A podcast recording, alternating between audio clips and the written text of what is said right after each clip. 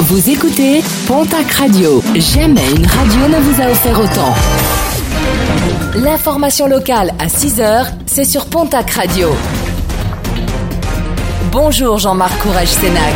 Bonjour à toutes et à tous. Plainte déposée par le maire de Bizanos alors qu'il effectuait une visite sur un site de traitement de déchets industriels. André Arribes a été accueilli par une banderole injurieuse accrochée juste au-dessus du portail d'entrée. Le maire a décidé de porter plainte pour injure publique. NP a publié hier son bilan des vacances de Noël. Au total, 163 454 journées ski ont été enregistrées durant les 15 jours, soit une baisse de 40% par rapport à l'année dernière. Les animations proposées par les stations pour compenser le manque de neige ont toutefois été saluées par les vacanciers. Le pic du midi, quant à lui, a connu une affluence record avec près de 8000 visiteurs durant cette période.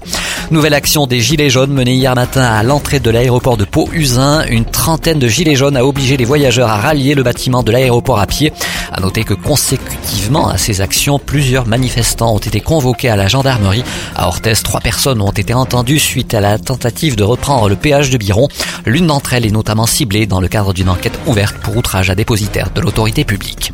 Après celle de Tarbes, celle de Pau, les Gilets jaunes palois souhaitent également organiser un rassemblement nocturne en plein centre-ville de Pau samedi prochain. Une manifestation de ce type s'était déroulée euh, samedi soir à Tarbes, manifestation émaillée de quelques tensions avec quatre interpellations à la clé. Et les autorités rappellent de leur côté que toute manifestation doit être préalablement déclarée, une déclaration qui doit se faire trois jours à l'avance en mairie ou en préfecture, et de rappeler également les sanctions possibles jusqu'à six mois de prison et 7500 euros d'amende pour les organisateurs.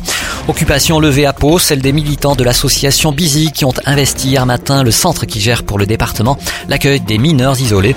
Les militants souhaitaient dénoncer des évaluations de majorité et notamment celle de deux jeunes Guinéens incarcérés à la prison pour majeurs de Bayonne. Et puis les travaux liés à l'élargissement de l'A63 dans les Landes se poursuivent et pour permettre ces travaux, l'axe sera fermé entre les échangeurs 7 et 8, c'est-à-dire entre Ondre et Cap-Breton dans le sens Bayonne vers Bordeaux de 20h à 7h dans la nuit de mercredi à jeudi.